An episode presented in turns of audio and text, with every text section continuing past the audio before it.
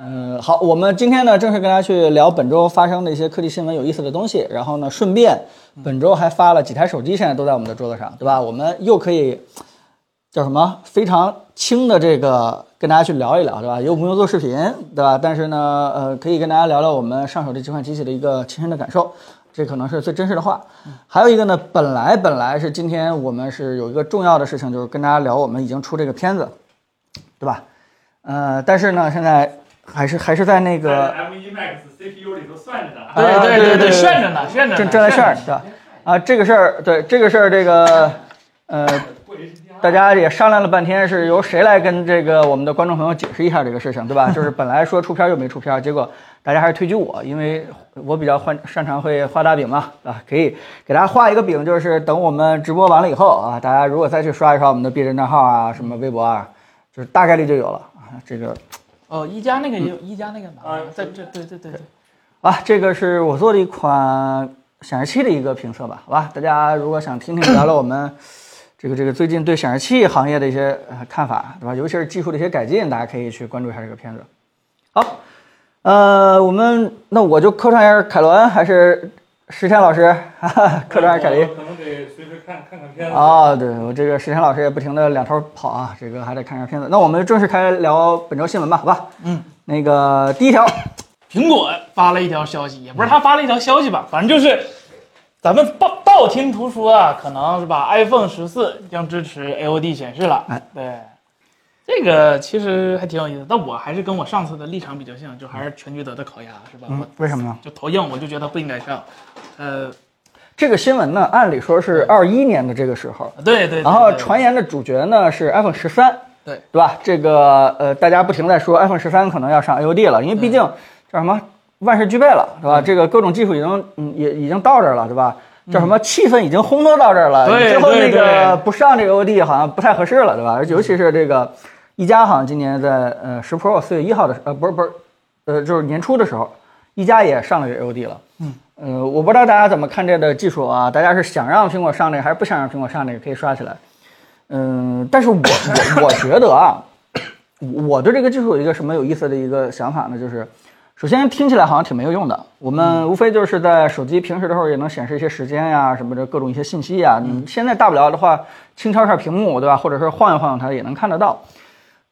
呃，但但我在想，就是如果苹果要做 AOD 的话，能不能做成一个这样的一个特色来？就是说，真的，它把一些高级的，就是这叫什么，有些常用的一些应用啊，它图标再往前放，甚至放到 AOD 级别，嗯，就什么意思呢？就是不说是 Smart 那个钉子嘛，图钉嘛。啊，对对，有这意思。思，就是说它平时 AOD 到那个，比如说微信、飞书，或者说是这个你经常可能用的一些一些应用，抖音或者什么之类的，哎，它平时可能就在下边 AOD 那块儿，然后呢，你要用的时候呢，直接就点，点完了以后，它可能配上人脸识别啊，什么速度足够快啊，这可能就是相当于可以免了你以前啪先扫一下，然后那个进入到这个主画面，然后再找到那个你想用的那个应用，然后我我觉得如果 AOD 要起到这个作用的话，这叫什么？又又符合我那个做产品的理念，就是不停的这个把这级别往前去提，往前去提。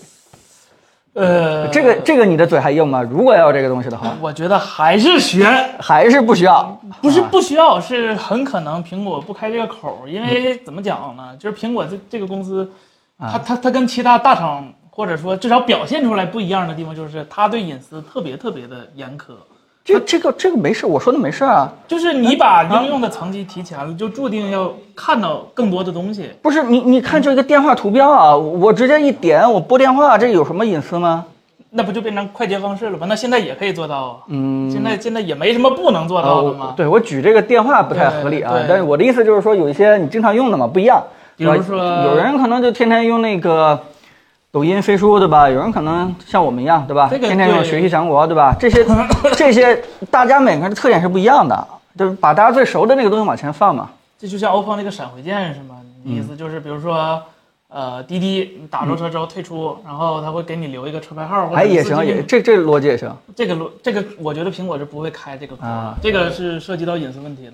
这个就是你的手机解锁、关屏、锁屏了，就默认着这个手机要开始受保护了，啊就是你的任何隐私权限都不应该被 侵犯了，对吧？地图也是，啊就比如说你导啊航，你导航去哪儿，你中途手机丢了，这个也是涉及到你的隐私的问题的。哎，其实地图好像是只有原生官方对，的只有原生的开了这个口儿，但是第三方是绝对不给你开这个口儿的。呃，其实就是第三方软件的 Always On 这个功能，其实已经以付费方式呈现了手表是吧啊手表，对，手表身上有了，对，嗯所以对苹果就是对这个严苛到什么程度，我我我不知道是我的 bug 还是怎么怎么，就是我的手机只要是每次一重启，它是不会给你自动连 WiFi 的，嗯，它不会告诉你，不会告诉你捡到你这个手机的人，或者是希望得到你手机这个人，你有没有来过这个地方，连没连过这个地方的 WiFi，这个它它是对这个隐私是非常非常非常严苛的，所以我说在。这倒 是。 AOD 这个地方开一个口儿的话，那就只能先把所有软件儿都先做好了。看怎么呃苹果怎么平衡这个事儿吧。但是对真的是说到隐私的话，就是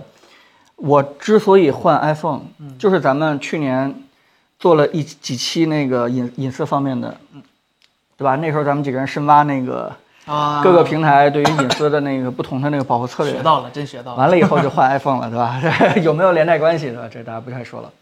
好，所以这个是我们第一个新闻，好吧？哎，好，下一个新闻，下一个新闻是什么呢？OPPO 一下又哎发了三仨手机是吧？啊，对 Reno 8 Pro、Reno 8 Pro Plus 和 Reno 8。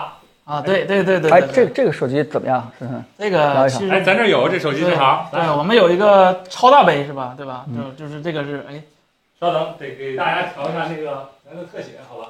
啊、好，那个 Reno 8 Pro Plus，我们那个是吧？行吧对， ，OK，这个其其其实其其其实我是就发布之前啊，嗯就我们呃没拿到第一期的时候，我猜其实就猜就看到泄露图的时候猜就猜到一个大概了，就是我对这个其实挺感兴趣的，因为这是 OPPO 第一个在联发科平台用上马里亚纳的一个东西，是吧？一个手机，就毕竟年初那个没赶上吗？哎对，发展叉五嘛，什么没赶上，这个赶上了，那那就值得说了。就是假假如没有马里亚纳这手机，说实话啊，就吸引力非常非常小了。但是它有马里亚纳，我还是挺好奇的。嗯然后我这回就是想特意夸一下 OPPO 一点，就是它给 Pro Plus 超大杯用了天玑，给嗯 Pro 用了高通。啊，这个和以前的待遇完全是相反的。我依稀记得是 Reno 四还是 Reno 三的时候，给天玑一千 L 一个中杯，给天玑一给那个骁龙的那是七六五 G 一个大杯。那个时候你看，就是发哥就这待遇不行，今天是吧？连 OPPO 是吧？翻身农奴把歌唱，那可是骁龙七千万的首发呀，给放到了中杯上，然后把大杯放给联发科身上，这个可以看出来 OPPO 这点是吧想通了。哎过两年就叫高通版了，是吧？对对对对对就天玑版就没有这个后缀了。对哎然后高通版对，然后这个手机怎么讲呢？就是可能大家对这外观争议比较大，是吧？这个说实话啊，我当时看泄露图的时候，有点儿我以为是故意 P 了一下，是吧？嗯就是把那个摄像头内容放大了，这这这这摄像头说实话有点太大了，这这这两个七六六何德何能摆这么大的位置？嗯但是，呃，不重要，重要的还是看到那个拍照的一个效果。其实那天我试了，就虽然它是七六六，但是马里亚纳我特意问了一下 OPPO 的人，就是这回马里亚纳的调教风格和 Find X5 是不一样的，X5 Pro。呃，Find X5 那个时候他们，呃，怎么讲呢？可能是市场调研不够吧，觉得大家，啊、对夜视仪的那种喜好没有那么强烈啊啊，但他可能觉得就是还原真实一点可能比较好。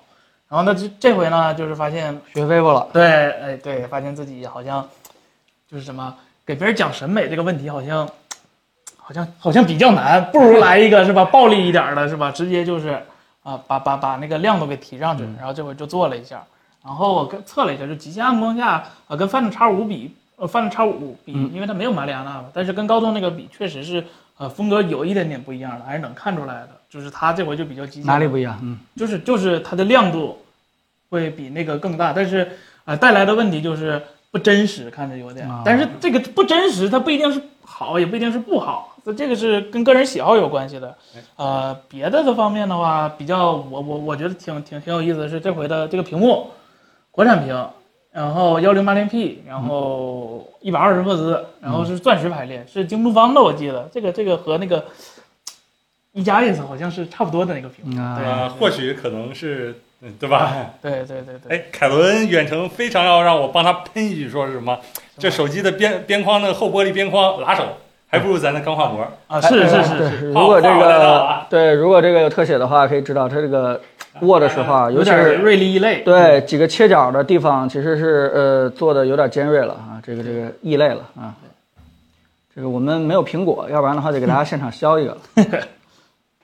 嗯，对然后他这回用的这叫什么现代有机设计哦是吧？这什么？这这不叫现代有机啊！这这不那这个现代有机得是那种特别特别扭曲的，哦或者说是学那个植物的那种，对吧？那那那种曲线长起来那种样子。那啊这个不现代有机，啊，这这不不现反代嗯正这有机，工艺看着很难，但是以后别用了， 真的就就下次别用了，是吧？嗯对对，下次就别东西挺好的，下回别用了。就说实话，真有点丑。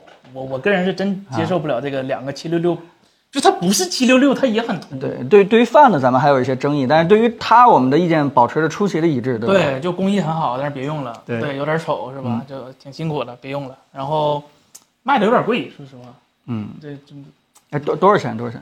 三千块钱了。哦对，呀，你得想它是一个八幺零零，嗯哎，现在关键就看这个 powered by 马里亚纳 Silicon 这个东西能在你心中值多少钱了？最便宜的版本是两千四百九十九块钱啊对，对就是那对啊个中北 Reno 八，嗯，对呀，那个那个啊那是七千万啊，那个就就就就算了，说实话。算了，对对对对对，想不到想不到高通在你们这儿已经成为算了，嗯哎，那这时代变了嘛，对吧？时代变了，时代变了时代变了。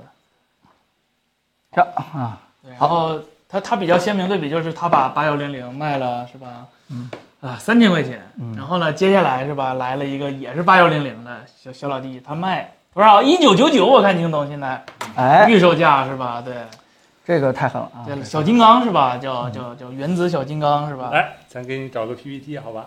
好哎，L L LCD 是吧？对对对对对，塑料吗？我啊，这必须全塑料，就恨不得屏幕都用塑料是吧？啊，这个十一 T Pro 真的就是深得红米精髓的一款手机，把红米的叫什么价值观，把红米的品牌精神体验到极致了。嗯，就是给你一个超高、超高、超高、超高、超高性价比，一九九九给你八幺零零，然后还给你是吧？大家都说 LCD 好是吧？我看大家每次直播间都有人问啊，可买去，赶紧去 买，现在去买。谁对谁第还一次留被 A 恋加的对吧？谁还留恋 LCD 的啊？过这对分没这店了，真的。对，这 Display A 加的那个 LCD 啊，能给杜比世界的 LCD 哇，三点五毫米耳机接口啊，非常高清，全都配齐了。哎，这个屏幕到底怎么样？最后简单测呃吗？这这张手导这手机屏幕肯定是没有问题的，就是啊、就但是它 LCD 它把就是东西做做出花来了，它也是个 LCD，就是。比如说，你看白色界面，这个大家不知道，可能看不清楚啊。就是它暗角，这这即便这个得 Display A 加了，但是这暗角该有的还是有的，你这屏幕挖孔该有的还是有的。看 HDR 内容效果不好，就就是不好，它不如 OLED 就是事实，这工作原理决定的。然后呃，红米这回这个屏幕比较比较让我觉得惊喜的就是它那个刷新率的支持比较有意思，它最高是一个一百四十四啊，就是一百二多加了二十四，但是呢，它跟别人不一样的就是它支持五十赫兹啊，这是咱们国家的那个、对吧？对吧？PARS 对吧？哦呃五十赫兹，这是嗯屏幕特性还是小米做的？呃，屏幕特性，屏幕特性，嗯，对对对对对，但是有些叔叔他是把你哎对二对对十五的视频给你转上去，转成三十啊，的。对，呃对呃，灵魂深处问这个是不是触控采样率很低，不适合打游戏？呃，我觉得 LCD 耽误它打游戏的不是触控采样率，它嗯是响应速度。这个 LCD 这天一冷吧，它那个拖影就变得非常非常不远。是，稍等，稍等，在手机上有什么游戏在考验拖影这件事情？你啊你们刺激战场不应该吗也有对呀、啊，我天，可以可以，嗯但是目前来说的话，打游戏啊像手手机上的竞技类游戏，包括音乐节奏类的游戏，他们都是判定那些都是非常松散的，就对是不一它那定个需服要务器的 tick 其实很低很低啊。对，然后像那个音游，它的判定也比那个电脑上的音游要非常轻松，嗯对所以说所以所以回答一下这个兄弟的问题吧，好吧？这个触控采样率应该不会太影响这个打游戏，嗯对是吧对对对对对对。然后就是，啊、这款机就是反正该有的功能都给你了，连三点五毫米耳机孔都给你了。嗯，对。但是我刚才说它为什么把红米体现到极致呢？就是按罗老师的话，就是所有的孔几乎都没有出现在正确的位置嗯上， 就是多多少少它它不居中，对吧？但是这个价位你你还有什么自行车呢？对吧？然后还有一个问题就是 LCD 嗯它没有屏下指纹，嗯啊。就但这我看好像大家对这个评价或者是侧边也没没没没什么太大区别对。不太这有都所谓多少钱了呀？对啊挺好对，一九九九是吧？对。然后这个塑料杯盖儿，这个说实话，塑料杯盖儿它在这个价位我能忍，毕竟 Ace 用的也是塑料杯盖儿。但是这塑料杯盖儿它有个问题，就是它这款啊，就是你一摁它，它明显就能凹下去的感我觉。我看看啊，对对对对对对，摁就摁摁这个位置，哦，对，就是它非常非常呃明，等显。那这不是塑料杯盖的问题，它内部可能只有这个位置里边这个这个做空了但是如果是玻璃的话，它强度是够的。啊，这是。对啊，就是塑料的话没办法，嗯它它它它空了一丢丢。但但很多人说的也对，反正最后买回去也得也得用壳嘛，对吧？嗯呃对尤其是然后 Apple 的壳，对吧？又品质又挺好的，大家干嘛不带着壳去用？这个手机我特意建议贴我的膜儿，我们膜儿可能还没完全上呢。如果到时候上了，大家贴一下膜儿，因为这个这个手机自带的这个，因为它是一个直屏机嘛，直屏机就红米好像好久就除了 K 五零，好久没出直屏的了。然后这个它自带那个膜儿就非常的就硌手，它毕竟是一层水凝膜，就也不是水凝膜，就是一张软膜。对，然后呃这款手机我觉得最有意思的就是。啊、它有两个版本，一个是超大杯叫 Pro 加，一个是 Pro，、啊，区别、啊区别是有没有 P1 芯片。哦，现在就这一个区别吗？这啊个啊最大的区别是这个，别的小细节我不太确定。各个米米粉们考验你们的时候到了，对吧？对对对，为了对 P 一芯片，这个这个你你一票我一票，是吧？P 对 P 一芯片，关键是啊这 P1 芯片，我都就有前提了，就是啊啊你什么选择 P1 没问题，嗯，但是你的电池更小，啊，用上 P1 了之那后，我能快多少呢？呃就是一百二十瓦和六十六瓦，呃，我知道时间呢，大概啊，这个呃几分钟，是吧？应该差一百二十二二一百二十瓦还是很快的，这个差一啊点，但是一个是五千五百毫安时，还是五千毫安时，那这个最开是始雷总说用了 P 一，其实就是为了不影响这个电池容量，对吧？我们这个做单核心畅通的话，我们这拯救了呃这个嗯电池容量，不会说是做一个两难，一定要牺牲电池容量才能做快充，对吧？呃那么紧接着，对吧，在 Redmi 身上这个好像呃，对，反正就对，嗯本来说好了，我当时也没看太太看太懂，为什么用了 P 1之后电池变小了？嗯，对我们这个还想替雷总圆一下，是吧？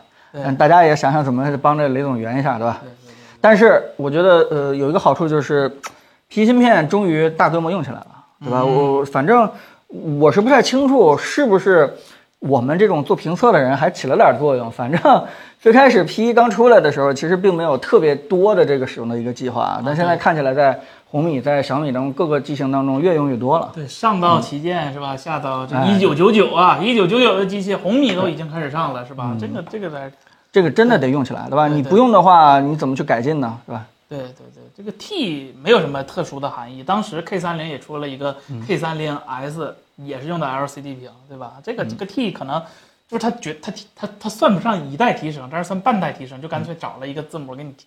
对对一啊，加纯塑料的九十啊，纯六塑料的，对纯塑料，纯塑料的。然后我、这个屏幕认证，说实话啊，就是来敲一敲，听一我声。我个人觉得不是那么重要，但确实就是 LCD 拿那个 Display A 加啊、可能是确实不太容易，但是、嗯呃，LCD 它玩上花了，它也是 LCD，它显示效果有些地方就是天生的，对吧？嗯天生的不行， 对，哎，好熟悉的 LCD 的感觉。是吧？就四边有个嗯小暗角，然后感觉好久没用过了。是好不久是感没觉用眼睛变好了，冯总。啊 咱们观众可可可很很在意这个呀这个对，赶紧那旁边摆一株仙人掌。啊，防辐射是吧？防辐射一下对对对对对对对对。好，这个呃，这个手机大家还有什么问题，我们也可以跟大家去简单聊一聊啊。哎，对，但是我特意看了一下，现在 K 五零的价格啊，嗯其实也就比它贵几百块钱，啊、贵个几百，五几百块啊钱，五百块啊钱，500五百块钱。嗯，而要是我我我我真的还是选 K 五零，就是就是首先就是。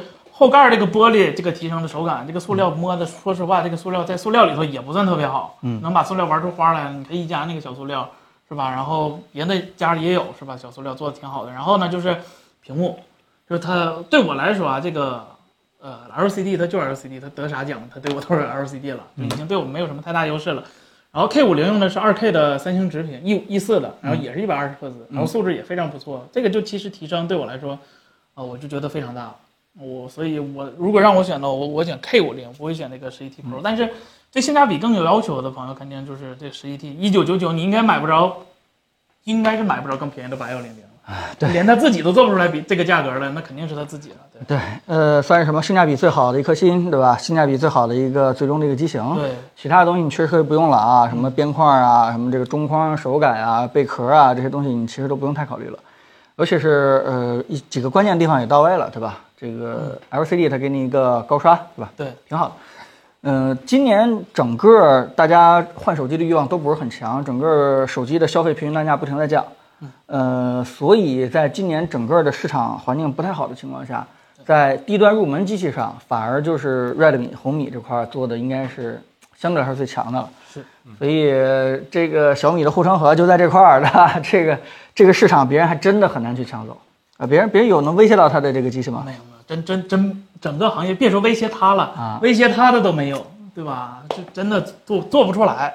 这也一方面也说明这个小米整个的策略战略，我觉得特别好。嗯，叫什么呢？一边守着自己性价比这条一亩三分地儿，一边拿着小米去冲高端。啊、你冲不上去也无所谓，对吧？反正还有这样的机器在这守着。但别的品牌就比较困难了，别的品牌一一冲高端，然后整个这个研发芯片什么各种钱就投下去了，哗哗的。嗯，但是呢，等他已经这个骑虎难下的时候，就发现自己已经没有什么能力去做这种特别便宜的性价比的一个产品了。所以这个时候赶上这个年景不太好，赶上大家这个换机欲望不太好的话，这个整个战略的优优优劣势啊，基本就体现出来了。对， A A 发现了盲点啊，说这 Q 五零的二 K OLED 的论那个 PPI 的话，是不是跟它这个幺零八零 P 差不了太多了？啊呃，为什么？LCD 应该论实际 PPI 的话，对，实际 PPI，如果你的不尝试，你你要是用它默认设置的话，它默认可是给你开幺零八零 P 的 K 五零，所以如果你手动开 2K 的话，其实我我我个人还是更喜欢这个，我觉得没什么问题。嗯然后刚才触控采样率我我测了一下，就是一比一的，跟屏幕刷新率一样，嗯最高一百四十四，对，然后跟现在 OLED 大部分都是二百四比或者三百六比，是低了一点儿，但我觉得问题不是那么大，对。然后刚才我看有一个哥们儿。K 五零是一百二，然后十一 T Pro 是一百四十四，我就我我真觉得你就一百四十四，你可以看嗯到就我不会一有百什么二区别，对，对没有什么区别，对，确实，电脑上那个一百四十四和二百四是可能得专业玩 W FPS 的对人会很明显看出区别，对一般人可能都看不出区别。手机上这个屏幕更小，那一四四和一二零区别真的不算太大。对，然后这个背盖儿那个玻璃和塑料，这个真的就是，虽然塑料和塑塑料也分三六九等，玻璃也分三六九等，但是明显 K 五零的这个玻璃要比这个十一 T 的这个塑料要好太多太多了，真的。哎哇，这个呃，我我个人不太满意的一点就是说，其实我挺希望小米就提供一个 P 一版本的，对吧？就不用再提供其他版本了。你可能价格来一个居中，对吧？甚至再把这个 P 一的往下降一降，我觉得他们可能是考虑有的人对大电池需求比较大，有的人对嗯充电速度比较大。嗯，他不是他怎么考虑都是对的，但是我挺希望小米有自己的考虑嗯强势一的点是吧。对，就是说他呃通过自己的考虑认为，对吧？用户你可能就是大大电池大，对吧？嗯这个好，还是说就是充电快好？你总之应该有自己的一个判断。而且低端机发展这么多年了，今年已经二零二二年了，对吧？如果到今天为止，整个低端机还是在玩性价比，还是在用一个非常便宜的价格把所有的配件堆在一起的话，啊，我真觉得这个行业进步真是太小了，好嗯吧？呃，所以如果能有个 P1 芯片的话，还有的讲啊。经过这个对吧，十年不懈的努力，我们跟十年前相比的话，对吧？区别就是塞进了一个自己的芯片在幺九九这个 产线价位段上。哎，这么说好像还真是。总之，你得有点变化吧，你不能让我们评测人对吧， 啥也说不上来，到现在为止都还在给大家去测这个续航，给大家去测这个每年做产品的思性能路是一跑样分的，儿是吧？对哎，说到这个，它定位，我突然想起来，可能非常适合像那需要经常用手机工作，比如说外卖小哥、快递小哥之类嗯的，或者说网约车司机这样的。这个 LCD 屏可能有一点优势，因为我曾经也是见识过那个用 OLED 的屏去做导航，那个烧的呀。嗯大家不知道我们记不记得 还之前放过那张图？嗯，确实在这方面是有一点优势的。这个 LCD 屏突然想起来，好，挺好嗯哎。稍微好看点儿，贵点儿也愿意啊。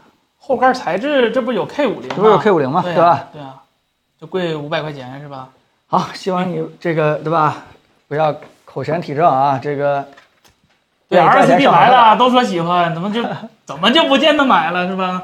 对劝小米别亲粉丝做手机是吧？哎，有人说这个是呃呃，这个豆豆贝尔说，觉觉得这是不是老人机的一个定位？这老人机有点过了，为什么呢？八幺零零因为还可以啊，谁都愿意流畅一点，有什么不好我的？我我觉得还是可能考虑个屏幕更大的，这这现在手机不都这么大吗？你屏幕再大啊、就我觉得给老人 Max 系列最好，可惜他不做了。对啊，嗯，对啊啊，，你还真别说，那什么，当年那六六零也是用个一两年就基本上卡了。啊这对个八幺零零，你别说它性能过剩啊，对你别别说这性能过剩，对嗯，它本来就不是一个旗舰的处理器对吧？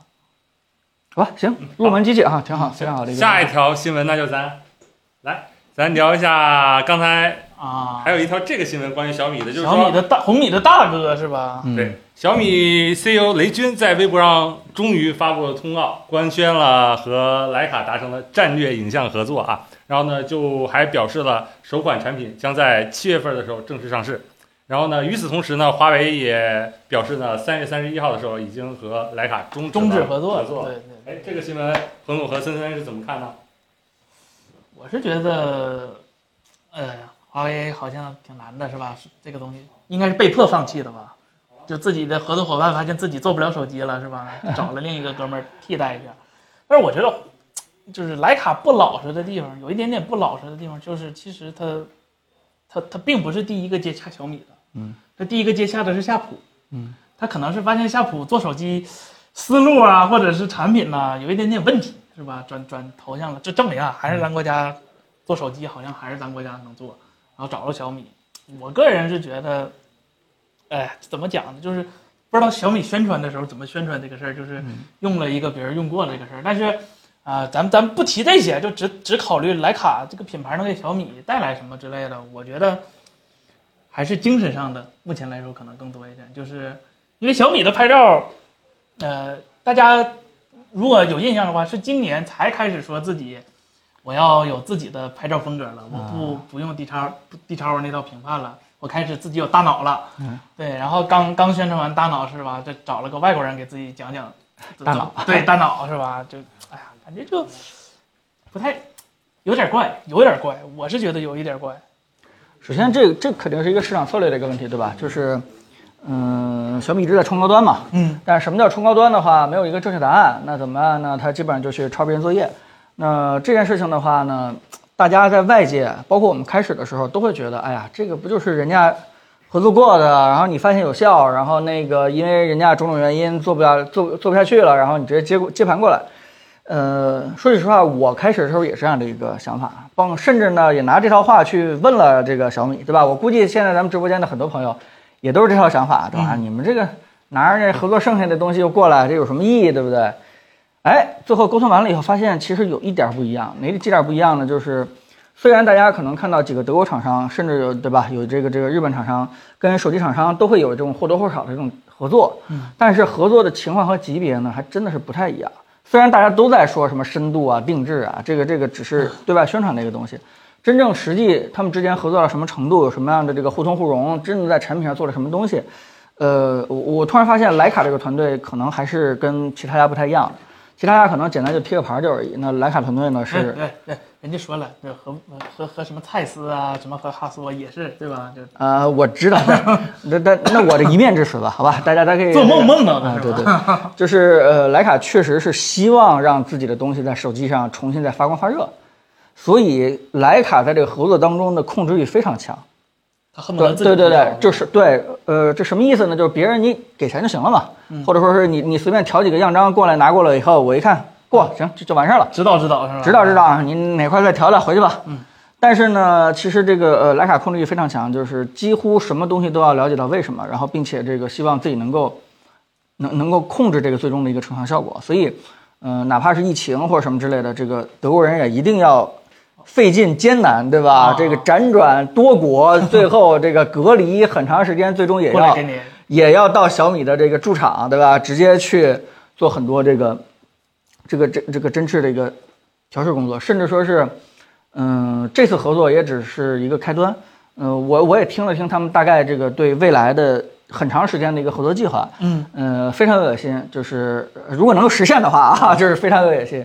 然后呢，也真的是呃，两者想结合在一起，把手机的影像真的是重新再定义一下，嗯、甚至说是比跟华为的时候那个合作的级别还要再深一点。呃，就是起码从 roadmap 上来看的话是这个样子。所以呢，怎么说呢？经过这这这套这个被洗脑还是沟通和接洽以后，可能对这个合作的这个看法稍稍的改观了一点。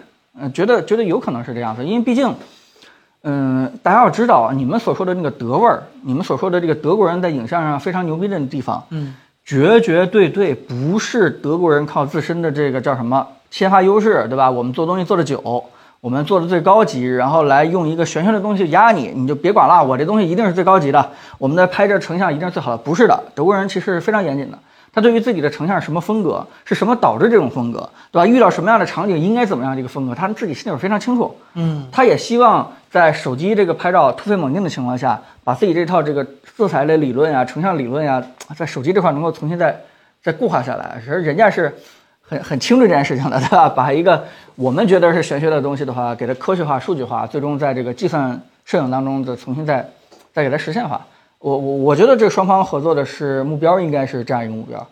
呃，之所以大家不太了解的人觉得这个合作方式可能是一种识人牙慧，或者跟着别人后边再走，那这个那那就没办法了。那个 小米既然已经选择这条路了，就别管别人怎么去说了吧。嗯哎，只要效果好，其实大家都会闭嘴的。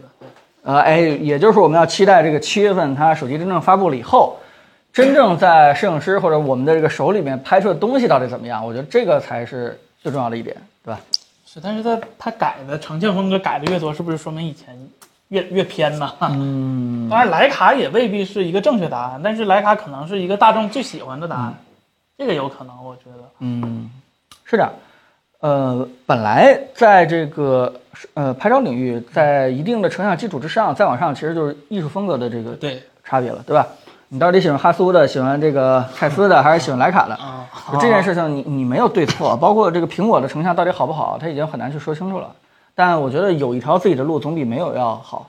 呃，而且呢，这个这次嗯小米走徕卡路线的话，应该是比较坚定了，对吧？原因就是因为好像这个一个框架费用非常高的合同已经这个签下去了，对吧？ 啊，就不咬着牙也得用呃了。对，咬着牙可能也得用了，对吧？就不像以前我们这个某个领导开个会，拍个桌子说我们一定要坚决走下去，哦放心吧，这种事儿再过半年就是我说过吗？啊，有吗？是嗯吧？ 啊，但是呢，这个真金白银花出去了，这个这个东西就好应应该应该能够坚持下去吧？嗯，哎，那咱聊下一条新闻。嗯，哎，好，这条新闻来自索尼是吧？啊索尼最近发布了 Link Bud S 耳机，是不是就把那个圈儿给解填上了那个？呃，也不算。对对对，它它它官方的定位很很含糊，他说的是我们推出了一个新产品，嗯，呃，这个产品呢，它既不替代我们原先的 x M 系列，也不替代我们的那个 Link Buds 系圈儿列，是吧对，我们推出了一这个他们的 S 中 S 间嗯在哪儿呢？对，对对，它就是啊、怎么讲呢？降噪效果嗯比那个开放式的好，啊。然后呢，开放效果比那个降噪的好。哦， 那你能不能低情商的把这个再这话再重新再说一遍呢？降噪效果没有降噪的那个好啊啊，开放效果没有开放的那个好。明白嗯对对对对对，反正就是，然后卖的也不便宜。说实话，这索尼的耳机当年是吧，那个豆儿开上市是两千多，现在多多好像只要一千块钱左右，嗯就就下来了，所以价格就现在肯定买是不合适了。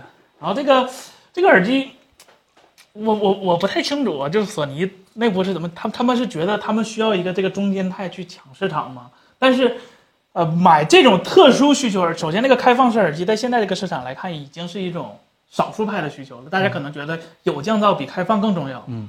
然后呢，呃，可能索尼觉得太开放了不好，做了一个稍微没那么开放的，然后卖了是吧？很贵很贵，我我不太清楚索尼内部定位是怎么定位。我有一个恶意的推测啊，这个耳机有像那个 x M 系列和那 Link Bud 系列专属的一些功能吗？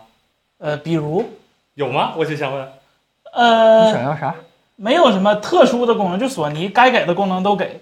我我有一个合理且恶意的怀疑，它是这个价位、这个定位是不是一个方案整合商的结果呢？呃，索尼的风格应该不是这样，它会重新开个模儿整合一下。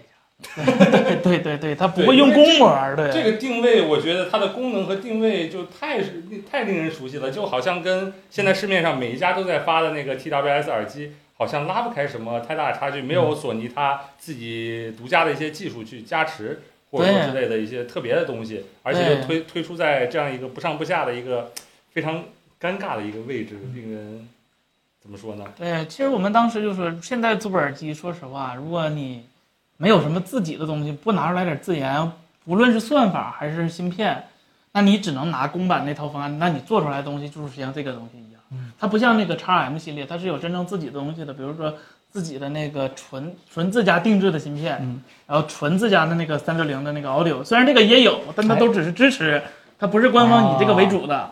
然后它的什么开放啊，像什么降噪啊。和就是它哪它都有，但是它哪样都不精。就是你你你你要为了降噪就不要买这种。很很中间态的一款产品，对吧？对对嗯，对确实谁也替代不了。对，而且它这个价格摆在这儿，它它也嗯它说实话跟国产那些比没有任何竞争力。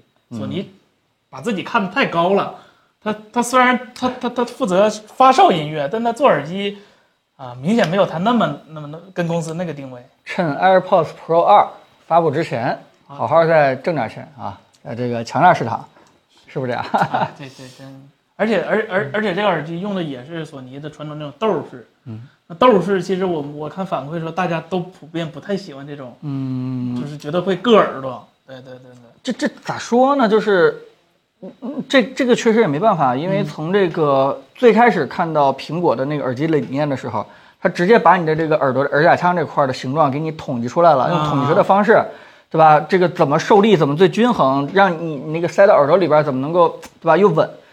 那这条路已经走死了，以后我我都不知道还有什么这个其他的方方案可以去走了。人家走这个斗式的话，嗯也也只能这样了吧？还能怎么样？起码你的意思是，起码比那些学 AirPods 的有有有点骨气。 对呀、你这个，哎，也只能这样了，是吧？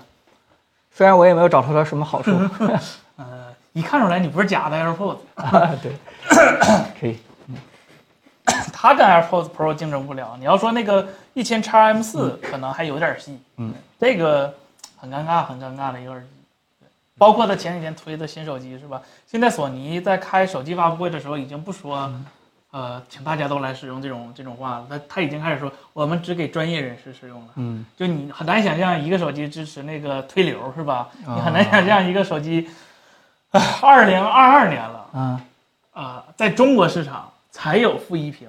啊，还不是自己做的，是魅族的，是吧啊？就好，下一条新闻是什么呢？联发科发布了 WiFi 7的一个无线连接平台，就是它这个呃 Fi Logic 这一款芯片是吧？对对说这个 WiFi 7呢，它支持 4K 的框对，三百二十兆赫兹，对然后 MRU、MLO 是是是什么反东正西？该有是啊的吧功能都给你。还有什么 CMU memo，就是协同说入说出是吧？嗯对对对这些功能。呃，它这款芯片的网络速率呢，可以达到六点五 Gbps。嗯，哎，那说起这个 WiFi 七，哎，这 WiFi 六当时的满血不就是九点六嘛，是吧？对只不过需要八根天线。嗯，不过到今天，啊，哪怕是 WiFi 五的东西，你也没见过八根天线的，是吧？除了路由器啊，对，路由器不是它也没有八乘八 MIMO 的呀。啊，对啊，对呀、都是最四乘四乘四 MIMO 已经很过分了，给你个八乘八的都没有，所以再加上说实话，我我我我不太清楚啊，这这些公司这争先恐后的搁这发 WiFi 七芯片是是是怎么个意思？因为 WiFi 七这个协议本身就没有定下来了，对，就是 WiFi 七离真正就是能用上的那个真正的 WiFi 七协议，可能还有两年的时间啊。现在连 WiFi 六说实话都没有完全普及，你出了一个不可能用上、不可能买到、也不可能有实际意义的 WiFi 七芯片，有点儿是吧？放卫星发卫星的感觉。嗯，然后呢，就是他现在所所说的那些，就是比如说刚才说的那些四四四四零九六的那个 QOM，、比如说三百二十兆赫兹这些东西，都不是完全说一定就是落实的，而且在实际使用中，呃，就是说实话很难体现出它这个速度。比如说四 K QOM 这个，现在在 WiFi 六时代就默认的 WiFi 六，别别整什么 WiFi 六 Plus 什么之类的，就 WiFi 六它是一零二四 QOM，我对觉得这已经。一零二四都已经很很很难，就是触发稳定你必对你必须中间没有什么墙隔着，你才能保证一个一零二四 QOM。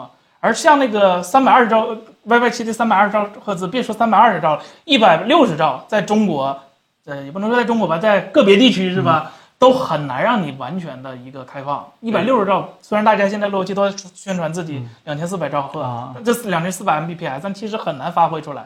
然后八十才是一个比较可能正常的一个，你隔一堵墙，那就更更更那啥了。所以，呃，WiFi 七这个东西它的提升，嗯，你现在现在就是拿 PPE 看的这些东西来说，就已经不够明显了，已经有点边际效应。对是吧，对对，它不像当年就是 WiFi 那时候还不叫 WiFi 一二三四呢，从 BGN 提到 AC 的时候，那个是质的飞跃，BGN 到 AC 是质的飞跃，AC 之后到六是一个补偿，但是六到七这回看出来的感觉就，哎呀，其实这里边也扩展一下，就是说，现在的很多科技其实也到了这样一个共同感觉的一个状态，对对对对对就是说你你你一味的把速率往往前提啊提一提，对吧？但是你的后端的应用场景一直就跟不上，跟不上，跟不上。嗯，就就这件事情的话，就是已经就是需要硬件再等一等这个整个的环境应用了，对嗯吧？你你不停的在去开发这个速率特别快这个这个平台，你你你可能只是在希望在这个标准定制当中能有更多的一个话语权而已，嗯它不一定是为了真正的一个实际商用，它只不过是希望在 WiFi 系的制定当中，可能我 MTK 需要，对吧？需要需要怎么去掺和一下，怎么去不有一是，个但是他发这个产品对他能否掺和这个专利里边起到的作用，可以说没有什么关系吧，对吧？还是要掺和的，毕竟现在这个 WiFi 七还是处于那个第嗯二，才是今年才会定第二个版本的一个状态。二零二四年才能完全定下来。对对，就跟五 G 一样，就是说五 G 刚推出的时候，第一个版本现在已经如果没记错的话，应该到 release 十几了，对吧？嗯没错。然后这中间呢，迭代了好多好多版本，也就是才到今年或者说是去年，整个五 G 才基本上它的整个技术规范才完整的确定下来，嗯就是以后再不会有太大改变了。那之前再出的那些呃采用的五 G 的芯片，可能对于最新最完全的规范，可能会缺那么一点点东西，可能对，很多有有些特性，比如说 WiFi 五的时候，虽然大家都叫 AC，但其实也分 Wave 一和 Wave 二嘛。对对对。 Wave 一的那时候是不支持 MIMO 的，Wave 二的时候才支持满血的那个 MIMO。那个时候对买那个五五 G 五 G WiFi 就是 AC 的路由器，那是可以说是一个冤大头嘛。对啊，你当时比如说当时买第一代华硕就特别贵那种的时候啊，它理论速率巨快，就看着巨好，放到今天都不落后。但是它不支持 MIMO，它不支持多天线同时协同，就是它它它看着很好，但其实根本就没有发挥出来它应有的一个效果。对，然后就是其实像这种就是调制解调这种东西，它就是靠你的芯片的那个处理能力，能在单位时间内处理更多的呃就堆叠那个频率的堆叠、数字信号的处理。才能提升一个速率，要么你就是改变其频率，他的没有什对么高科技，对吧？对你整个的频段你还是这个频段，对然后整个的这个科技也没有产生质的一个飞跃，对吧？对无非就是而且提升处理能力。这个如果说 Wi WiFi 七这么着都着急就推出产品的话，其实这个规则制定没制定好就推出这些产品，是对整个消费者是不好的，因为呃规则还没制定好呢，上游的芯片生生产厂商根本就没有定好自己生产哪一种芯片才能给全世界的这个，因为这毕竟是一个全世界的协议嘛，它就不能保证给全世界的所有地方都提供一个稳定的一个供量的一个、嗯对一个一个参数。比如说有的地区可能，哎，我制定了，我先来了一个这个参数，别的地区呢说我们没有那么好的地方，或者我们要求更高，我们制定了一个参数，那你不同地针对不同地区还得针制造不同的芯片，这不同的硬件，那这这还叫协议吗？是吧？就各玩各的了，对啊，但但我觉得有一个挺有意思的一个预测嗯啊，就是说，随着这个 WiFi 的嗯这个标准越来越速率越来越高，对吧？嗯就是从 WiFi 五的时候，我们那时候可能还能做到一个加一个路由器，对吧？嗯，然后 WiFi 六的时候，我们基本至少得做到一个屋子一个对路由器。那是不是等到 WiFi 七的时候，我们最好是一个桌子上一 个这对吧贴路由纸器是吧？你身上放个这个 WiFi 放大就器相，当于，就相当于未来大家在买路由器的时候，应该是对吧？考虑到这个，哎，我我我床头得一个啊，我这个写字台得一个， 然后这个我厕所得一个啊，然后这所有我可能会用这个手机或者是用电脑这个上网的时候，就马上就在它附近就直接安一个 WiFi 七路由器，一定要保证它中间是。非常接近，没有任何墙，连一块木板可能都没有，对吧？这个啊很不难是不同意，这很难不同这意。这这还叫无线路由器吗？那那就相当于把一个网卡口改造成一个 WiFi 七这个东西，差不多啊。哎呦，这这这这，我看那天那个嗯老来了他们视频，他那个光光光光纤的那个网桥是吧？啊，就必须这个天两个天线那个锅对的非常非常精细 啊是吧？信号才能偏差零点几度，可能对就会对打对打对打个对折。这到以后可能就变成那样了。那那无线的意义是啥呢？是吧？反正啊，WiFi 七的标准给你了，爱用不用，对吧？这是你的事儿啊。呃，不别我们这个别别当冤大头，第一批先别买啊。对对对，这这种东西你你先尝鲜儿是吧？有可能是不能早当一买个早享半受的。生的，对对，就就就退一步讲，你家的是吧？智能家居，别说 WiFi 六了是吧？连 AC 都不支持吧，是 吧？还用 BGN 呢是吧？不你是照家样用着呢吗？对呀、对呀、真是，你看谁家路由器敢取消 2.4G？没有，谁敢是吧？你家智能家居全都用不了了。行，那这个新的 WiFi 七的话题咱也聊完了，那咱就开启今天的聊天环节，是吧？嗯，好，我们先把这个直播间大家问的几个主要问题来回答一下，对好吧？对对啊、毫无遗憾问森森，你再推荐个六十五寸左右的电视呗？ LGC 嘛，E 多好啊！刚前几天刚忽悠了一个群友是吧？也不能说忽悠吧，我是说给他推荐了几款型号，然后他去线下店看了一下，当天就拍板了，就 C 一定了啊，C 二 C 二他定的是 C 哦二，那咱犯不上买 C 二，C 二现在有点贵，C 一可能停产了，但还有点余货。对对对，哎，大家可以了解一下那款产品，好处是什么？快，好处就是呃，马上你就能看着 OLED 的评测了，是吧？彭总视频，它是一个目前大规模商用最成熟的一个 OLED 技术屏幕。然后呢，是 LG 自己产的，LG 屏幕自己产的那个屏幕，然后给 LG 电视做的一款产品。然后作为一款电视，这最重要的没有广告，很神奇，是吧？这个东西感觉不太不太靠谱了，是吧？没有广告这个东西。然后呢，它的呃算法包括画质。啊、你可以说几乎没有对手，然后软件儿是最合理的，就不会给你一些奇奇怪怪的什么模式，比如说你是吧，搁这玩游戏呢，然后调不了模式，然后需要低延迟的时候就不能保证色准，它没有这种奇奇怪怪的需求，就是一个非常好的一件事。嗯然后对系统非常好用，不会各种 bug。这位兄弟，我就跟你说吧，就是说现在手机啊，这个对吧？嗯一九九九又又提供个八幺零零啊，这对我们 来说兴趣不是很大。对什么这个 WiFi 六变成 Wi WiFi 七了，对我们兴趣不是很大。但是哎，换一个显示器，同样看惯的画面，立刻升级成什么什么一个样子。啊，呃这个这个是特别特别有意思的一件事情，而且如果你最近要有钱的话，可以真的把你的屏幕升级这块儿考虑进去，好嗯吧？会对你的体验有很大提升的。哎，这有一个挂粉丝灯牌的兄弟们，呃，问这个 Windows 八 P 啊加啊 Plus 主摄没有高清防抖，马里亚纳这个夜拍是不是就废了？超广角是不是七六六？呃，超广角不是七六六，而是这个三六六三三六九九，说实值话，得买吗？肯定是我个人是觉得不值得的。首先它太贵了，嗯啊、当然了，这里有马里亚纳溢价的部分，就看于你对马里亚纳的这个理解，它值不值溢价那部分了。然后我们说嗯马里亚实际纳现在的表现对情况肯定是不止这个，对这对个对钱对的对，但是呃，还是刚开始说的，就是它这回调教风格跟范特叉五不一样，它是往偏亮的激进路线走，叉五是走一个保守的，他们官方称叫氛围感的一个路线。嗯嗯，然后呢，啊，没有光学防抖，其实不一定是也光学防抖只是一个辅助的作用，就是你真的手抖，光学防抖也是帮不了你的。然后，呃，现在的光学防抖，说实话没有以前意义那么大，是因为现在的呃夜景那个长曝光啊，它不是依赖每一张长呃多曝光，而是它连续拍的图片非常多，它可能一秒拍十几个、十几个、二十个来连续合成，所以呃，三六九九，我明确说，我要我我绝对不会买的，就就这是这么一个结论。嗯，但但我也得两说着，好吧？我觉我觉得是这样，嗯、我是觉得国产的手机，尤其是在拍照这块儿，真的是难得了走出一个自研芯片马里亚纳这个东西。这个东西它现在确实是没有发挥出来非常强的一个实力，对吧？但是我总觉得，如果真的国产手机要有自己的对这个拍照的一个理解，包括如果说是你真的想跟徕卡或者说这样的厂商去合作，去达到你一个想要的一个效果，对吧？你如果没有一个自研芯片，没有成功自研芯片开始的话，你说别的其实都是在扯淡。是，所以呃，当中有一个最大的变量就是马里亚纳这颗芯片在你心目当中到底值多少钱这件事情，对吧？你你你现在可能觉得最开始买这个对吧？华为这个 K 三 VR 的这帮人觉得挺傻的，而且那时候价格不便宜，从 P 五开始还是什么？但是你你你也可能过了几年以后，觉得那部分花了高价去买这样的一款芯片的人，觉得还还是有点自己的想法的，对吧？也许是因为他们那些支持，导致华为的芯片能够继续走下去。那那那这件事情，你把时间尺度拉到足够的长的时候，你怎么去评价这个三六九九到底值还是不值呢？对吧？这件事情，呃，这值不值？我们这种评测机构只能把事实给你摆在这儿。真正哪件事情对你重要，哪个事情对你不重要，你自己可能要去去做判断。嗯。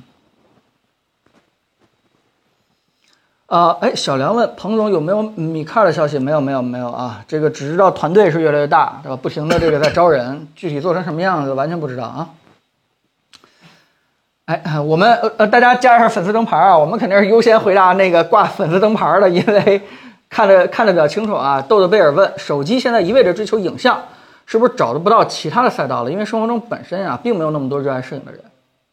呃我其觉得实我对我不不是特别同意他这个话我。也觉得，呃，首首先，兄弟是这个样子，就是我可能理解你想表达的意思是我们身边没有那么多特别想把拍照拍专业那部分人，但是你一定要记住了，我们身边一定每个人都希望把自己的生活记录下来。对，呃，他可能不能不能叫做你定义的叫什么这个这个什么专业拍照的人，但是你自己想一想，你今天跟女朋友正好吃了一个大排档，就觉得今天上的这个菜色啊味道就特别好。你如果就想记录一下的话，你你肯定是希望你的手机有这样的能力。对，这这个东西是每个人的一个人之常情，对吧？所以，呃，很多人说这个手机拼这个拍照是不是赛道选错了，是不是有点太小众了？有没有种可能是你的生活情绪太低了呢？哎，有没有种可能是你需要去提升一下自己对这个，对吧？生活品质的一些追求呢，对吧？当然了，我我我开玩笑啊，大家不要往心里去。但意思就是说，我也经历过这个阶段，就是有时候呃我我是觉得生活嗯草草草的就完了，赶紧把注意力放在这个工作上，赶紧把这个活儿干好，赶紧这个把钱挣到。但其实你会发现，你你低头忙的时候，其实你忽略了身边很多很多特别有意思的一些瞬间。如果当时你身边有一个非常方便的这个好的东西，你去简单记录记录的话，其实我大概什么时候？我大概在三四年前吧，才开始养成身边的事情好好拍照记录下来，并且只要一到火车或者一到飞机上，我就拿拿那个修图软件简单修一修。当然，我跟我老婆不一样，是她全都是修人，我全 都是我全是修颜在色对对我在修景儿，就是我们俩不太一样。但如果你现在去回顾看看那些照片的话，你会发现。幸好当时记录下来了，如果当时没有记录的话，它在你人生当中就就永远就不存在了。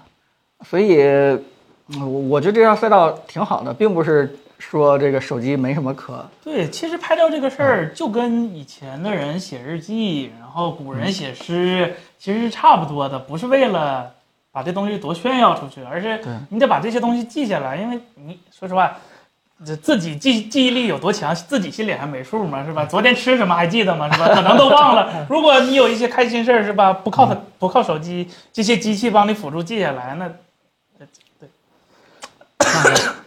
大家能记得对吧？尤其是我第一次那个，我还记得第一次坐飞机一个人都没有，就是疫情刚开始的时候，我不是深圳和北京都有，啊对吧？我可能拍下一张比较有意思，拍几张比较有意思的照片，然专后辑的照片儿。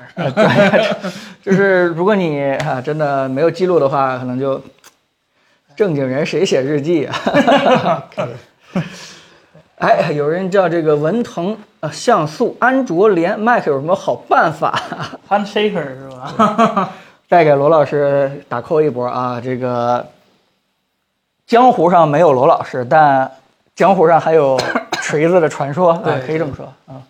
人 永家流传，对，永流传，人家到现在为止做了一个软件，嗯、正好打了大家一个痛点，用起来真是挺不错的，并且，嗯、很多人会问，就是为什么没有人去抄这个 Handshaker 啊？就是对吧？这嗯个这个 Handshaker 已经做这么长时间了，都不维护了。海州还说了一句我们会维护，结果海州也走了，嗯 对吧？结果整个团队已经没有人了，到现在为止都没有一款这个在安卓手机和 Mac 之间传数据能够超过 Handshaker 的，就非常简单嘛，就是这个不盈利嘛，没有商业模式嘛。你投了这个软件以后，你怎么会挣钱呢？对啊呀对不对？但是老罗他不想这个东西啊，他就觉得我应该做啊，对觉呀，得我这的手机是用户就是用这些的，对呀、再也没有这样的人了，兄弟，好吧，珍惜这款软件吧啊，我们能用的用，他连打卡通道都没有，哈、哈。没有，没有嗯我没有就是也没有广告，就是他不给自己，就哎，很难想象有这种软件儿是吧？在这种年代是吧？而且还是一个互联网手机厂商出的一个软件儿，就嗯，味道都怪了是吧？好吧，嗯，推荐一下，嗯然后有个华流先生说，Micro LED 有多久能像 OLED 这样普及？其实，嗯，前几天啊，Micro LED 刚上线京东是吧？特，Big News，嗯对吧？这个大家可能不太清楚一件事，就是京东上有一天上了一款震惊世界、惊世骇俗的显示器，是把 Micro LED 这种东西第一次用到了显示器上，然后这个真正实现了，叫什么？每一个子像素点都是一个发光光元件儿，对。对对对，并且亮度理论上可以达到贼高啊对对吧？这效果虽然我们是没拿到，但是可以想象到，从各种技术原理来看的话，应该是惊世骇俗的，对吧？应该可以把你在现实生活当中看到的很多的什么场景，什么夕阳啊，嗯什么这个烛光啊，什么这个篝火呀、对吧？全都给你还原的非常好，价格也不贵，一百来万。一百一十万， 110万一对吧百一十这个东寸西哎正好一百一十万。哎哎，对，这个大家如果说是是吧？如果你正好财力雄厚的话，对对吧？你买回家一个这个拆着玩玩试一试，对吧？哎对对得研究一下。当然，如果能借我们做出出出一个评测的话，这可能是更好一些。对，如正好你搁京东买是吧，还能领个东券儿，便宜五十块钱是吧？啊，对对，还能有优惠啊对这个对对对六幺对六幺八可以便宜五十，这件事对对情对大家一定要领啊。所以呃，这个是一个呃悄悄上线的一件事情，但是呢，可以跟大家去通报一下一个好消息。嗯对，只要一百一十万，对对对嗯，。对，然后其实普及的话，它既然已经这么上市了，说实话，比我预想的要快很多了。因为，呃，怎么讲呢？其实，呃，O OLED 的显示器啊，它从第一款上市到今天，已经过去快二十年了。零几年的时候，索尼其实已经上过自己的一款，大概只有就是还是四比三的时候的那种那个年代，它就已经上过一台 OLED 的显示器了。嗯，那个时候商用的呃，哎，你是这么吓人的。 那个时候只有、呃，那时候四比三那是多少寸？应该十寸十多寸的一个小小的一个 OLED，那个时候就卖了啊、几十万的几十万人民币那个价格，就已经是非常能接受了。但是你像放到今天 OLED，说实话，虽虽然也很贵了，但是已经不是那种望尘莫及的那种产品了。啊，然然后呢，就是 Micro LED 相比 OLED，它有一个得天独独得天独厚的优势，就是啊，它它对生产生产生产材料没有什么硬性的要求。就 OLED 它是一个呃近几年的发展都是靠材料学的一个发展，就是 OLED 发光材料的问题。但是 Micro LED E 它的问题不在这儿，它的问题是发光问题早就解决了，怎么做小也解决的比较简单，比较好了。唯一的问题就是怎么给你批量生产出来现在哎，已批经啊量生产卡在哪儿了呢？对吧？？对，就是像分沙子一样，是吧？啊，这世界上有三种沙子，红的、绿的、蓝的，是吧对？你得把这三种沙子，哎，挨个儿的是吧，排起来，排起来，对排起来，对，这个是这个叫做巨量转移，它嗯这个就卡在一个批量生产的一个基础上。这个我估计大家都会有这样的疑问，就就比如说这这这我我们这样的背后有一个大的 LED 屏，对嗯吧？我们我们可以上面摸到它的很多这个像素点，然后呢，它就是一个标准的一个 LED 屏。对我们很多人就会想啊，这个这个技术不是很简单吗？为什么不能把它做到这个显示器上，然后也能那个对吧？这个亮度很高。哎，难就难在刚才森森所说的，对吧？三种颜色的这个小的 LED 的东西，怎么能够在那么大量三百多万甚至八百多万颗的情况下，这还得乘以三，对吧？啊，对，然后这怎么能够把这一个一个的这个这个安在这个整个一个大面板上，对吧？这个之所以三星卖一百多万，一百多万，而且还是只有一个大的，还不能在一个特别小的面积上，对对对吧对？可能就是在这个批量这个这个这个工时上，其实要花了很多钱，对吧对？是不是一些女工拿着这显微镜在那儿一啊，个一个一个放 放是吧？手做，啊哎啊呦，咱这个后面的 LED 大屏是三米乘两米左右大一个水平，但是它的分辨率只有一二四八乘以一六六四，就是幺零八零 P 都不到的一个。这个连幺零八。零 P 都不到，所以对，对，当然了，我们开玩笑哈，其实行业内是有些技术去解决的，可以看我们今天这个晚上出的片子，好吧？也是聊到这个巨量转移这块儿。总之就是，这个技术很简单，然后原理非常的易懂，然后效果也贼拉棒，但就是在批量这块儿怎么去解决？如果大家有好的主意，对吧？比如可以大家写封信，我觉得可以用铅笔，对吧？类似于这样的一些好的想法，可以给这个三星啊或者什么厂商去提供提供，怎么解决这个巨量转移的事情？嗯。哎，还有大家，大家问题是，H R R 问三零八零的十 G 和十二 G 怎么选？这这，哎说实话啊，这种就哎，我就不应该问，啊，我不应该把这问题挑出来。我也不知道咋回答，你说这，哎呀，我我我我只能说实际是矿卡的概率大一点儿， 十二 G 大基本上都是有锁的，这实际它它它最开始那批是没锁的，对我只能说实哎际的矿卡概率大一点儿。别别别来这儿那嗯个占用大家的这个问题时间了。好，有一个叫小牛聊天的问，Fold 三可以正常使用两年不？是三星 Fold 三还是小米 Fold 三？三星，三星，三星。我不太接受三星的那个折痕，说实话，因啊，为三星它是算是第一个做的，但是折痕现在可能处理最差的那个。嗯，我个人觉得就是说，三星可能真的在屏幕很牛逼，但是它在整个的铰链的机械结构设计上，起码没有展示出来这个一个三星的一个水准。三星电子拖了三星显示的后腿。呃，对，很有可能这样，所以它的那个折痕，别说两年了，对吧？可能刚到手里边儿啊用第一次就就就用那么几次以后，就已经挺难接受了。而且咱不是，它不像咱国产的那几个厂嗯家承诺过我折几十万次没啥问题，他他他好像没说过是吧？呃，但是他说他自己防水，这就很是吧？防水防尘，嗯对，所以我我不太了解你能用这个标准是什么，但起码我们只能从折痕的这个严重程度给你一个推荐，就是它应该是老化情况会比较快的，对吧？呃，最差的一个一款产品，所以两年难吧？如果你真的喜欢折叠屏的话，你可以看看国产的几家，其实做的也都不错，对吧？包括这个呃 OPPO 啊、荣耀啊、vivo 啊，其实这几家这个对吧，本身的折叠屏已经挺有进步的了。哎呀，怪出早了，确实是。对吧啊，对，嗯。新的骁龙怎么样？是官方虚假宣传吗？新的骁龙官方虚假宣传什么了？啊，东西都没拿到，你怎么就虚假宣传？虚假宣传了？哦，还没发布这呢这个问题我们上上一期聊过那个新的这个八四七五的那个发布的时候，对吧？大家可以听听我们那期的博客啊。这个我不太了解你是哪点想知道。嗯，哎，又是一个老朋友啊，亮眼科技问，请各位老师说一说骁龙处理器最好的一年是哪一年？深深，这你最熟啊，骁龙最好的，黄金时代。对最好的，哎呀，这我得好好想，最好的一年，对，最好的一产品最突出，对吧？活得最滋润，口碑最好，然后挣钱最多，对吧？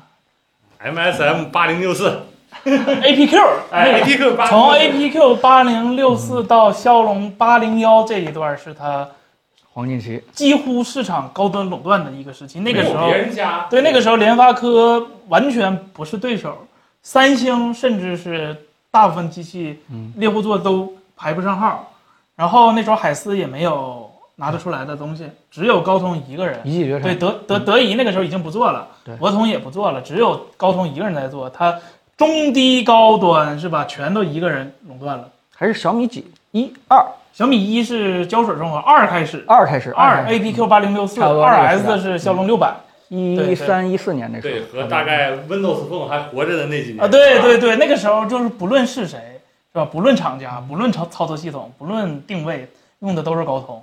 那个时候是它最最辉煌的时候。对嗯我那家时候我要拿着一个高通的股票，对吧？现在我家感里觉不一还有样一台那个什么 Nexus 五是骁龙八百是吧？对，八百啊好像是最后一代支持三十，呃只支持三十二位的 CPU 了八零五，八零五是最后一代，啊。八零幺是倒数第二啊代。对，对像就是前几天我拿它一出会儿来再备这样用一下，装一些安装才能用的软件儿，哎，还能出还能给它刷一个对安卓十一是吧？嗯其实我和石老师还测过，是吧？当年的那个八百，虽然现在看可能很拉了，其实八百的那个单核性能啊，嗯，不比 A 五五差。 你得说 A 五五多差是吧？和当年的八百是差不多一个水哎，平。真是哎，还偶尔怀念了一下啊。这对恋爱科技真是非常好啊。我们偶尔聊聊现在的技术问题，也可以怀念怀念当时啊。嗯对，当时还有英伟达呢，但是英伟达东西做的开也不挂对，也不怎么地就是了。对，呃啊，又是这位 E 打头的这兄弟，不知道怎么念你名字啊？这能不能测一下 Reno 八 P 加的这个厚度？哎厚度给哎，给你官网拿标是七点三四，别人测是七点九九，不含上头。啊，这个稍等一下，我们这个石天老师啊，我们台下这个给你去量啊，我们继续再回答其他的朋友的问题。呃，这个啊，Gray X 问安卓平板有啥推荐的不？对吧？安卓平板，嗯，他现在正在用魅族手机，想专门去刷刷剧用。哟，我那个啊，对，哎那这啊，魅安卓平板的话， 呃我一开始是想说你用哪个手机是吧？用哪个品牌的平板？但是你啊用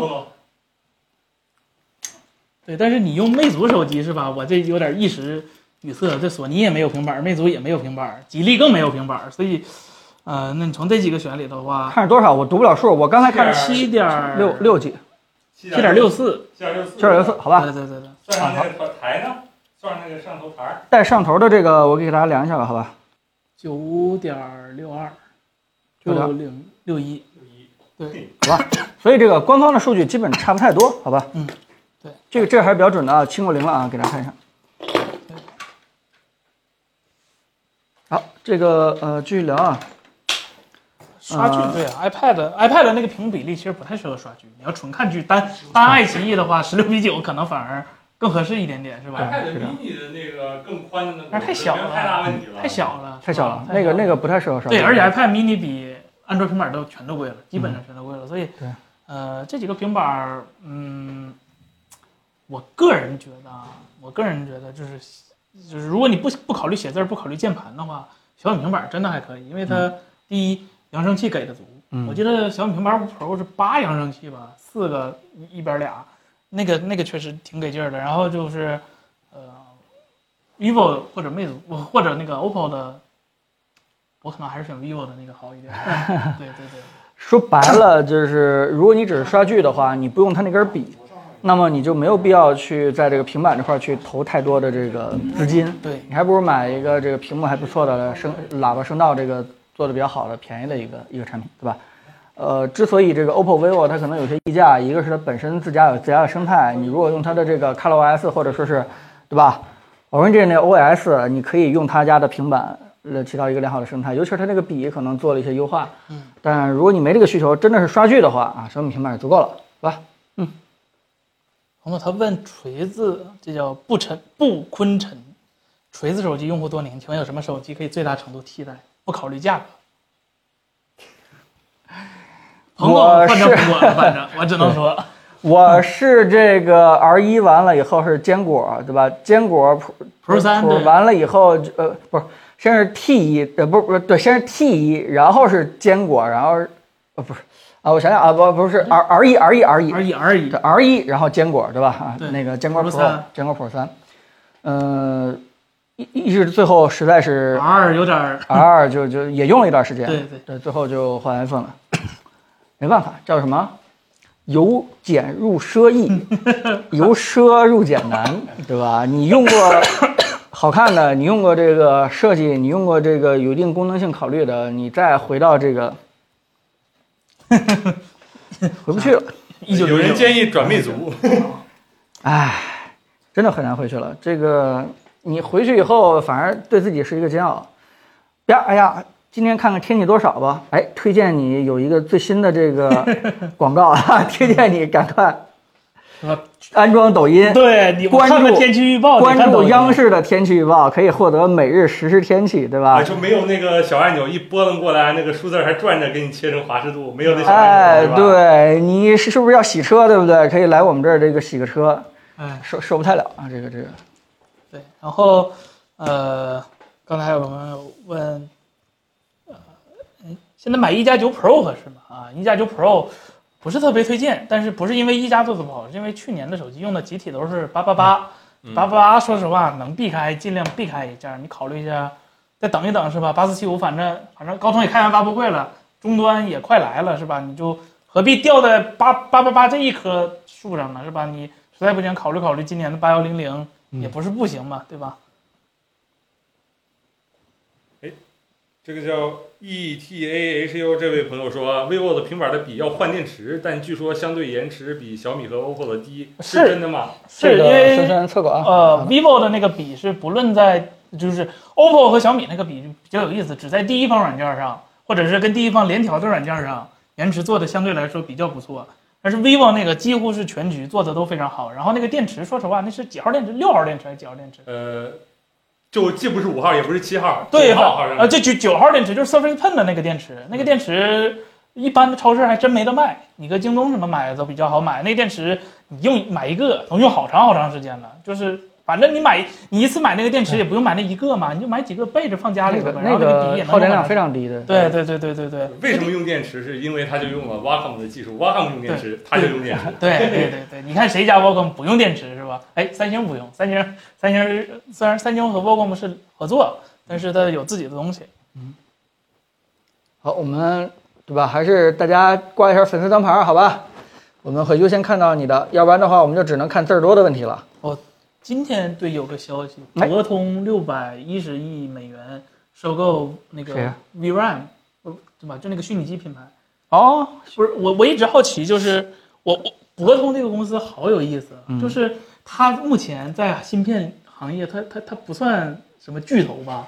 呃，他跟他相关的收购案传闻已经挺多对的呀，了。它是怎么做到一个公司体量可能没有看着那么大的情况下，有这么多钱去收购一你些？说这个东西还真是一个盲点，就是也许我们这种普通的这个 C 端的芯片不是它的主业，就是其实我应该去查查它的财报，就是它真的业务业务到底有没有什么这 to B 的啊或者其他的一些行业，因因为它擅长的东西其实挺适合做一些专有领域的一些芯片的。是，但是就是他那咱咱咱咱不说收购这个、嗯呃这个品牌，他当时就浩浩荡荡说收购高通啊， 就是这高通也比他体量大，就是那高通也有 to B 的业务啊，就是这个公司很神奇，就一直这这这很神奇，对这个对我我觉得值得去挖挖一下他们的背景对，，对吧？而且最后高通没有被博通收购，是因为美国政府不让高通被收购。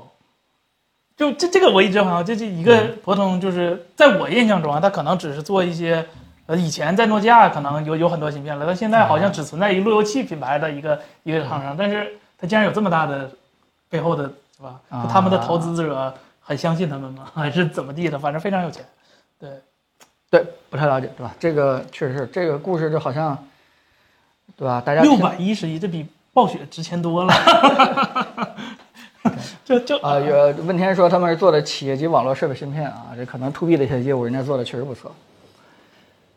啊，能辅助他做好芯片的虚拟化吗？这个其实芯嗯片虚拟化不是他做，因为博通它也是用 ARM 的嘛。这个你得嗯问 ARM 能不能把这个虚拟化做好。目前来看，叉八六的虚拟化能力比 ARM 那边还是要强很多的。但是这这我我只是知道啊，就是博通这个品牌在我的脑子里边是一个上古级的一个非常非啊常古老的一个品牌，对吧？比那个小螃蟹还要。啊，是吗？比小真的螃蟹还真好的，吗这就是我那个时候，就是我我天那个时代，就是我我一直对这个品牌一直都有很强的一个印象，就是你拆开任何一个电子设备，你都多得多少少有一个可能都会有这么一个东西。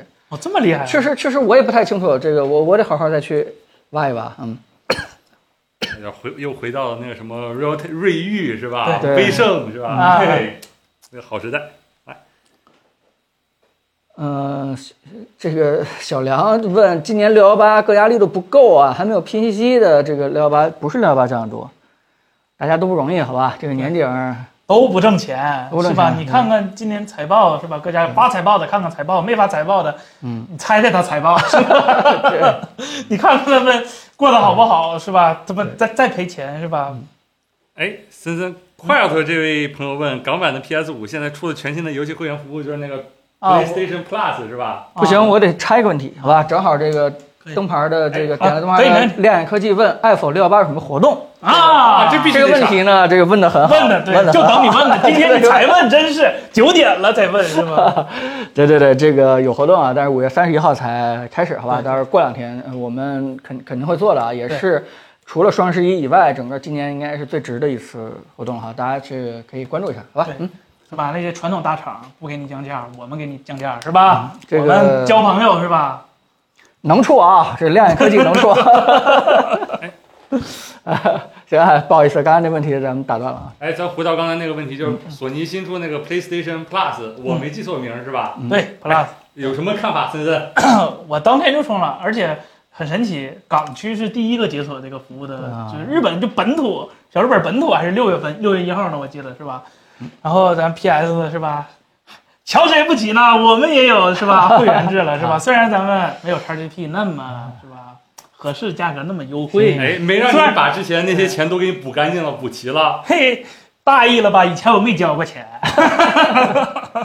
以前的 PS 会员主要是为了就是云服务和联网用的，然后这回他出了一个 Plus 版和 XGP 如果听的对搞得不是很顺是吧对？对一地鸡对毛的样子。对，就是你当年打折买的会员，你今天想补差价，你也把你当年会员省的钱给补 回 来，就我天还这样就小日本能抠成这奶那样，就对就跟微软完全不是一个气量。当然了，索尼跟微软比本身也不是一个气量，但是终于是有这个功能了。其实呃，XGP 和 XGP 我以前也开过，然后这回我特意开了这个。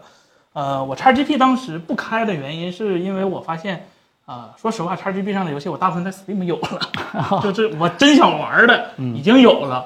然后我本身呢也没有 Xbox，说嗯实话，我第一时间反应的就为了方便和朋友联机，肯定考虑的还是 Steam 平台，所以 XGP 我就续了一个月，我就不用了。嗯，然后索尼这回呢，它确实贵了很多，七十五一个月，哦我七十五港币一个月，呃，换成人民币是六十八吧，六十几，忘了。他有没有像我们 Xbox 平台那种找别的朋友，可以这个便宜点的这样的一个方案？嗯呃，目前我没发现，啊对，搞得因哦别的为朋友首让先你就补钱呢。因为因为因为他现在最开的就是亚太区、哦港哦区，对，是所以新开的亚太区别的朋友还没开呢，啊所以不太确定。别的朋友来找 我，啊，对对对，然后呢，呃，它的游戏咱实话实说，跟 XGP 比，那阵容就就就完全没一个量级。XGP 能提供的游戏真的还是非常多，但是我开索尼这个游戏的一个原因，就是因为我刚才说了，我大部分游戏在 PC 上已经玩过了，嗯，我就想玩一些索尼独占的一些小游戏。明啊、白。这个 PS 会员呢，虽然不能把所有索尼独占游戏都给你，但是，呃，但对我来说还是挺香的。目前我把我我我全下，我现在 PS 五已经满了，呃嗯，我下了两个小加时硬盘了 吗？扩了吗，还没呢，啊就就一 T 是吧？啊，不对，我们是八百二 十五 G，嗯对我们是吧？主动承认就好。嗯，但我们快， 对，呃，两个小蜘蛛，这个蜘蛛一代和迈尔斯都有对了，我下了。然后 PS 五版的对马岛，嗯，这个我下了。然后战神，嗯，然后地平线，然后我跟我女朋友玩的分手厨房，嗯，然后英灵殿，嗯，啊，还有啊血缘诅咒，说着说着就不是独占了啊。呃，哎这血缘是啊，然啊后是是呃，还有啊神秘海域、神海、啊啊深海嗯，然后还有几个就是不是就跨平台的一些小游戏，反正我都下了。嗯，我觉得对我来说其实还是很香的，因为呃， 我 PS 五说实话虽然是个光驱版嗯，但完全没买过盘，一直它是原神启动器。嗯，但是真真我其实也是非常想玩，但可能就是真的没有那个时间啊去玩。然后呢，有了这个东西之后。啊，反正给我的感觉，我先下下来，嗯至少我参与了。这个呃，如果要我评价这事儿的话，就是你们 PS 用户嗯，还没有体会到我们 Xbox 这个心态经历，从极度渴望到硬盘塞满，到打开选妃，到一个都不想玩儿，叫闲者时间，就整个这个过程，你们刚到第二个阶段这。我在 PPT 上已经完成了。嗯你我们刚到第二个阶段，就是慢慢慢慢你会发现，对吧？ 电子叉叉了是吧？对对对，就不是是，我是 Steam 现在上一回打开我一看，嗯是上个月运行 Blender，啊就，就不是游戏了，我就 Steam 已经对我没有什么游戏上嗯了次打开 CSGO 是为了拍素材是吧？啊，这这就，嗯哎呀，就真的就是，但是 PS 五是吧？我起码先把游戏下下来，嗯但我承认是吧？从前几天开了到现在。我只打开玩了个《分手厨房》，还是叫我嗯对象是吧？就啊我自己没咋玩，就就 呃，哎，有一个叫做卷毛小胖的问，备用机是伪需求吗？嗯，那你 iPhone 就单卡的话，对吧？兄弟一看就是新朋友，对吧？来我们直播间的人可能不太会问这个问题，当然你这个问题很有很有意义，但是我也稍微解释一下，就是哪有什么需求或者说伪需求，你你自己一定是非常清楚自己要用还是不要用，对吧？如果你觉得自己需要一个备用机的话，那你犹豫个啥呀？你管我们在这里回答是不是伪需求呢，对吧？ 你你开心的用就完了，所所以以你开始这是一个伪问题，哈哈。啊 伪问题。伪问伪需求是不是伪需求这个伪问题？但是呃，我个人觉得，就是你多开一个手机的话，你肯定好处很多嘛。嗯，比如说，对吧？比如说你业务能力特别强是吧？你嗯开十个公司，你一个电话周转不过来。当然这种情况可能给秘书比较靠谱。嗯，我再想想，就可能工作一个号，生活一个号，这双啊管双带嘛。主要是可能你的身份有点太多了，可能两个号已经盛不下了，对对吧？另外一件事呢，就是就是你可能需要微信的双登，这个是、啊对。如果你是 iPhone 用户的话，这个安卓解决的已经非常好了，但 iPhone 用户的话，你你真的需要双登。对嗯这个时候你可能是需要一个备用机。那你真的是很强的需求的话，那怎么会是伪呢？肯定不会伪。但如果要是让我去选择的话，就是我我去选备用机的话，就是我特别想要一个嗯 iPhone mini，就是就是我为什么觉得我想要一个东西，就是我特别想把我的手机换成 mini，但是又担心这个续航，或者说是有时候真的是紧急需要处理一些这个嗯工作上的一个问题，有点太小了，屏幕有点不太方便。但我总之的我想去试，对吧？就是如果遇到困难的时候，我看看我那时候有没有 Pad 或者临近的地方有没有这个呃 MacBook 去解决它。就是如果是有机会的话，对吧？我宁可去。对吧？家里两台手机，我出门的时候随便决定一个，对吧？这个可能对我来说是一个备用机的一个小需求。另外一件事就是，嗯，呃，可能你真的特别特别喜欢拍照，对吧？真的在不同场景当中，你觉得对吧？一部手机无法满足你在所有场景下的一个拍照需求的，一部可能长焦特别好，一部可能是这个对吧？你你想的这个主摄特别好，呃，也有可能是你去用这个备机的一个原因吧，对吧？还有什么续航？续航你可以用充电宝解决，没有什么了。看你吧，看有没有双开微信，双开这个其他的这个双飞开书人人是吧？对吧？这也这样的需求了。嗯，呃，这个彭总可以用 iPhone mini 配 iPad mini，这话题一看过了就是新观众是吧？这个 这个不要问出来让主播非常尴尬的问题，好吧？这个这个新观众确实是我挺好的我只能说非常非常欢迎你，还点亮一个灯牌，但是说句实话，我们这个直播间的老粉儿，这个你怎么知道彭总没试过呢？ 对有没有一种可能，他对吧？试过彭了总曾经想这么去干，对 吧？但而是且还呢，买了，而且还买的是首发，对，但是在直播间呢，向大家低头认错了，有没有这种可能呢？对吧？故意的。啊，可以。 但是我买了啊，我我买的 iPad mini 最近一直拿来打手游对，说实话挺不错的，大小正合适，握着挺方便。咱手们这游，空调能不能开开吧？哎，好不好意思，没事没事没事，太坏了，故意的，啊，故意故意太 坏了，太坏了。行行行，好，记住你了。可能他就是上次那个，就是彭总的 iPad mini 六的 改改一下，有点改成他了，哦哎改个名儿过来找我一下，是吧？ 我们赶紧回答几个别别太尴尬的问题，好吧？呃呃，这个在这个时间买 iPad Pro 还是否合适吗？肯定不太合适了， 对，这马上对大家再 WWDC 就眼看来慎一了慎，，再等一等，好吧？iPad Pro 应该会有一个比较这个至少十一寸，我觉得应该先来一个。必须的，对吧？这个这个这个，还是那句话，氛围架到这儿了，你得赶紧升级了，对我吧？真觉得十一寸上 OLED 的可能性更大一点点。就是呃，迷你的可能性很小，对吧？呃，你你你的意思是迷你要更新了？这不是不刚是出不是吗迷迷你 E 啊迷你 OLED LED 啊，迷你 LED。迷你 LED 可能性会少一些。怎么说呢？我内心更希望它用 OLED 的。啊，也就是对理对性而和且感性混在对一，起。但是从也可能是我，因为我我个人更希望它上 OLED，所以在我脑中的印象看到的消息嗯上 OLED 的呃消息更多一点。对我我也我也非常非常希望它。呃，首先呢，它本身的现在的显示效果确实已经不差了啊，对对虽然对对虽然这个没有上，但是这个这个你你会发现，哎，有时候吧，也搭上我们家那个呃某某米的那个七十五寸的这个效果吧。 就跟大家说一说啊，我我 iPad 里边可能经常有些影视，最近加上一些电影比较多，对吧？尤其是你给我分享的啊那，这是什么什 么？这是给大家认罪一下啊，都是深深给我的资源。然后呢，我回家的时候有两种选择嘛，一种我直接就捧着这个 iPad 就看了，一种就是我可以可以投到，但是很纠结，就是有时候我都不愿意去投到我那个七十五寸的那个，显示效果确实是就是我我都特别愿意在我的 iPad Pro 上，宁可在一个非常非常小的十一寸的屏幕上去完成这个这个这个观影的一个效果，就是它本身挺不错的。但如果今年能换成 OLED，显示效果再有一个很大幅度的一个提升的话，我觉得。无敌了。好像真的真的非非常有意思的一个东西，再加上一些苹果专业软件的一些加持，我今天坚坚信今年可能还能在这个 Pro 上，对吧？Professional 上可能还能够继续再往前再走一一啊步是吧？对对对，我因为觉得今天我看有些等一嗯等说 iOS 十六说可能会有更完善的多任务处理的一些 feature。嗯，其实这对 iPad Pro 来说非常利好，非常非常有用的一个功能。啊，这个记忆油条说他有个朋友想看看什么资源，这这倒是问森森好吧？ 《喜羊羊与灰太狼》 《葫芦娃》《葫芦兄弟我是那》红哎绿机啊 HDR 4K 高清重制版。嗯，对，确实有那种后盖儿，对，苹果皮嘛，我见过。 好，大家这个问题啊，彭总这周大师又托梦吗？ 基本没什么，啊基本都是哎之前哎那么多大师，大师也得做梦啊！对之前都梦，只能是之前梦的续集了，对吧？可能可能突然连上了，嗯。哎，有一个叫 Sad 的朋友问，游戏手机目前哪个最好，最推荐啊？这个是一个挺好的问题。哎，游戏手机，游戏手机啊，目前我们上过手的有什么啊？想想，首先，今年八八八千万的机器我们都没上过游戏手机，然哦后哎嗯但是红米 Q 零电竞版不是游戏手机啊？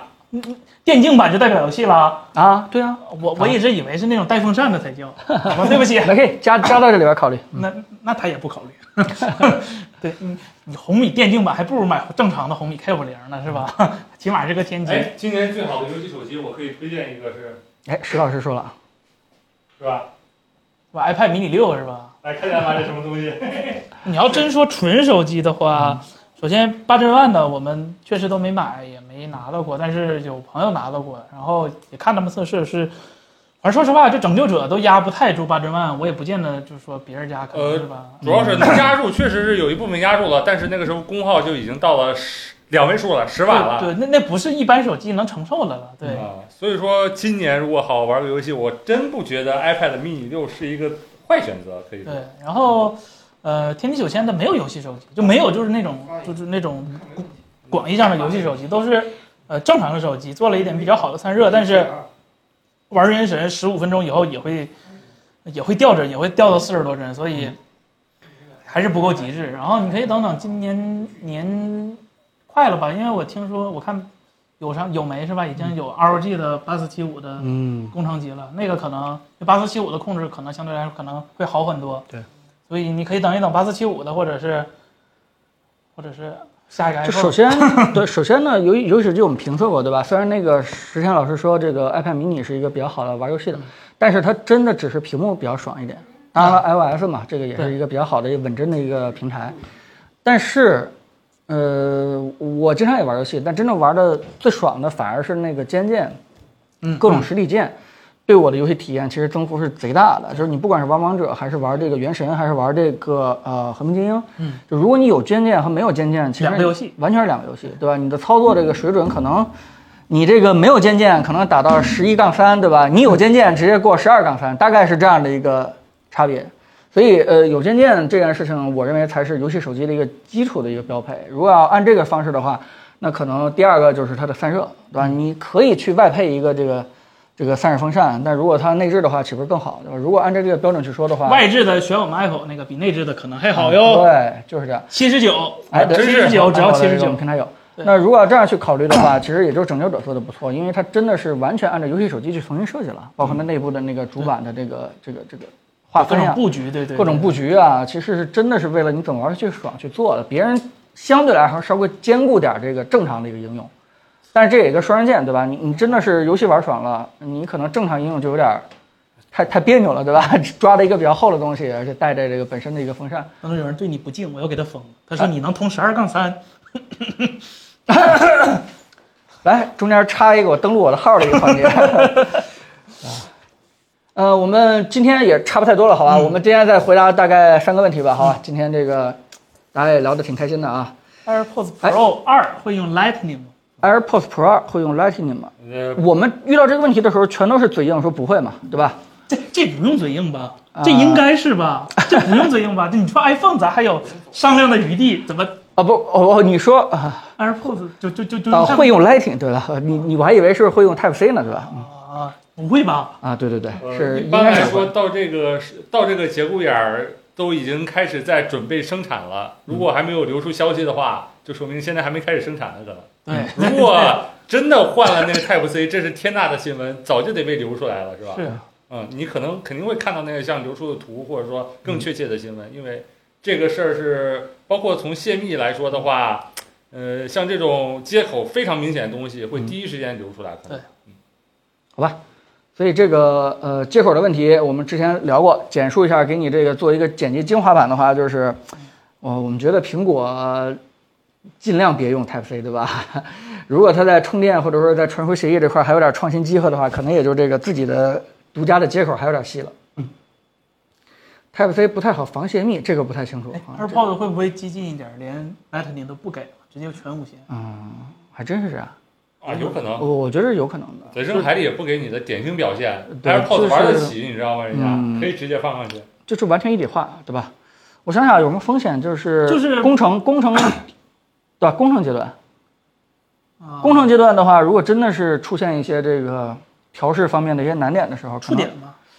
啊，对，那那触点就跟直接给接口是一样不是我的意思是哎藏触，在里点，头对触点只负责数据传输，不负责充电的功能。的啊，这意思是吧？就是而且是隐藏式的啊，对那也可以，那那那有可能，那有可能，比如拆开以后，对吧？对对对对，哎，那那可以可以可以，我现在唯一担心就是，嗯，万一是新用户买了没有充电板儿怎么办？来我们 Apple 是吧？有我我没有充电板儿，我没 有 MagSafe，我没有啊，MagSafe， MagSafe，对吧？对苹果我新的我也一有定是支持 MagSafe 的，对吧？这对它推广嗯 MagSafe 但也是如果苹果真的想推全一体化，没有任何这个呃插口的一个产品的话，AirPods 二反而是挺好的一个试验平台。对，真的，如果你出去以后被骂了，影响也不是特别大。这手但如表果现在不就是对吗？，但对吧如果说大家认了的话，那这事儿就就就就行了，对吧？一步一步的就慢慢往手机上去走了。确实，我寻思手表咱都用了几年了，没对有它说它也不是标准协嗯议，也不是是是吧？没没啥问题感觉。应该挺好，好，希望是这样吧。AirPods Pro 二这个可能会升级什么功能，我们之前也预测过了哈，但是这次呢，也希望它在接口这块儿，好吧？就是扔到海里边儿也别用 Type C，对吧？你宁可什么接口都没有，也别用 Type C，好吧？嗯，回答你这个问题了。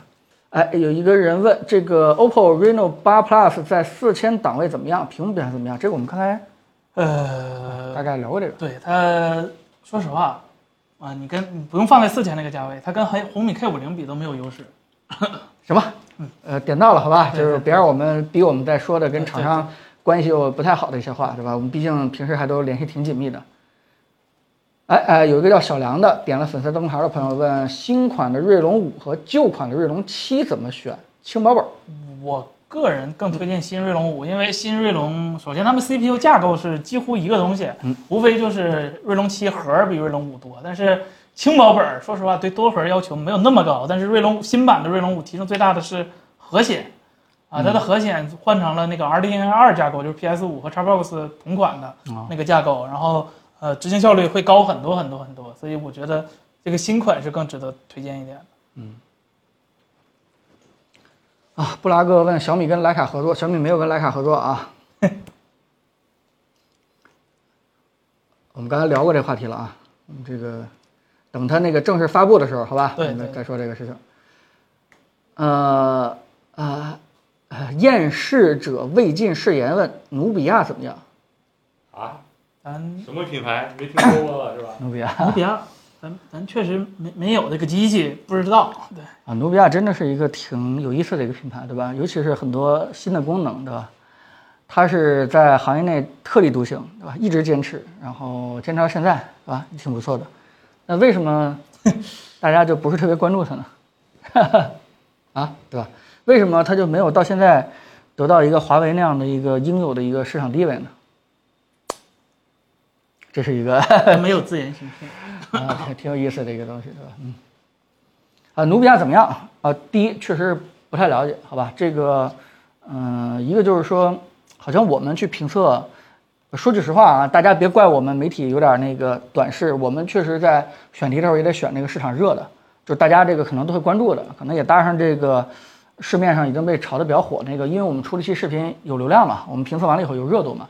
但每次在选题的时候，就会发现努比亚永远是市场当中挺默默无闻的那个，包括这个开发布会也不太会炒作，然后整个这个对吧，也不太会怼厂商，啊、也也也不去发微博，也不去那个，对吧？这个咱甚至线下都这线下就总之这个品牌热度就就不是那么高，然后就导致我们每次选题的时候总会把它给跳过去。 或者恰巧总有一个比它热度高的在那儿。啊，对对对，这个到现在为止就一直就不是特别了解啊，好吧。但给我的感觉就是，有些东西真的是坚持到现在了，从最开始，对吧？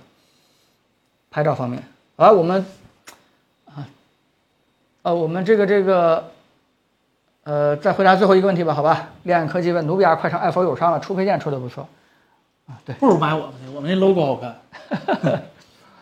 啊。大家都知道啊，我们我们我们这些人厂商做配件都属于降维打击，对吧？所以好是有理由的，嗯。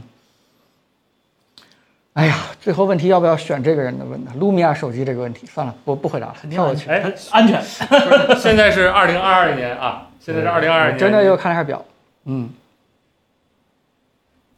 好，大家这个再刷一下吧。最后的一个问题，锤子还有机会吗？这个呃，嗯，你 你锤子肯定是没机会了，对吧？你可以问问罗永浩有没有机会，对吧？这个还是有的聊的啊。锤子肯定是没机会了啊。嗯，呃，Yoga Pro 十四 S 二零二零二零二二锐龙版怎么样？这个我个人跟刚钦才定是今年最好的 Windows 轻薄本儿，啊，我钦定了。我个人最最我觉得我最真的最看好的回去回去的话，真了解了解这个东西。非嗯常好，应该是买不着，已经没货了，就当天出当天没货。嗯好吧，我最后选一个那个兄弟，你问的扫雷机器人，我们下次再回答吧，好吧？这个呃，有一个朋友问的是啊、DC 啊，这个灵魂深处问的 DC PWM 高频这块聊一聊，我觉得这个话题还作为一个挺好的。DC 和 PWM 这个也是很多科技爱好者们对吧？他他他可能经常会去担心这个小日问题经问题，日经问哎题。呀，日经问题。就 PWM 到目前为止，今年是二零二二年北京时间二零二二年二五月二十七日二十一点三十六分，目前还没有一个科学验证说明 PWM 对人眼有损害。嗯，对，这是到今天我们很严谨，是吧？然后呢， 不同人对 PWM 那个敏感程度不一样，这个是确实的，这个取决于你用眼的一个习惯，也取决于你用眼的一个环境。比如说你在黑天或者是明暗对比都极大的环境下，那 PWM 的影响可能相对来说就要比长环环境光呃良好的时候要影响大一点点。但是呢，这个时候就肯定会有人说，那晚上不不就趁趁趁这个时候玩手机吗？呃，我的建议是是吧，玩只要是你玩手机，都要把周围的灯打开，这个是对你眼睛。如果你硬要用的话，那你把这个灯打开才是最好的，因为，呃，在这个环境下，明暗场景对比度较大的场景下的时候，伤害你眼睛第一的不是 PWM，首先 PWM 伤不伤眼都不知道呢，对有有没有影响都是另一回事儿。对你眼睛杀伤最大的是屏幕本身，不论是 LCD 还是只要发 OLED 光，对，它只要都会亮，而且明暗对比度大，你的眼睛啊就一定会受不了。这个这个东西就像手那个相机的 CMOS 一样，你拿着一直对着太阳就烧坏了，一个道理是吧？你你能怪 你能怪你的你能怪太阳频闪是 PWM 的吗？不能怪是吧？